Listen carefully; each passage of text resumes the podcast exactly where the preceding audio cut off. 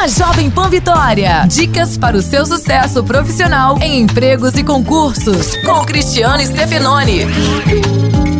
Cuidado na hora de mencionar os seus cursos e participações em congressos no currículo. O prazo de validade deles é de 5 anos. Isso porque esse é o período médio que as teorias e práticas no mercado costumam mudar. Não adianta, por exemplo, colocar que você fez curso de datilografia em 1985. Apenas os mestrados e doutorados fogem dessa regra e não têm prazo de validade. Já em relação a idiomas, mais importante que o nome da escola é colocar o seu grau de conhecimento na língua, tanto na escrita como na fala, se é básico, intermediário ou fluente.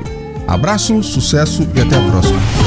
Você ouviu Empregos e Concursos com Cristiano Stefanoni. Para mais dicas e oportunidades, acesse folhavitória.com.br barra empregos e concursos.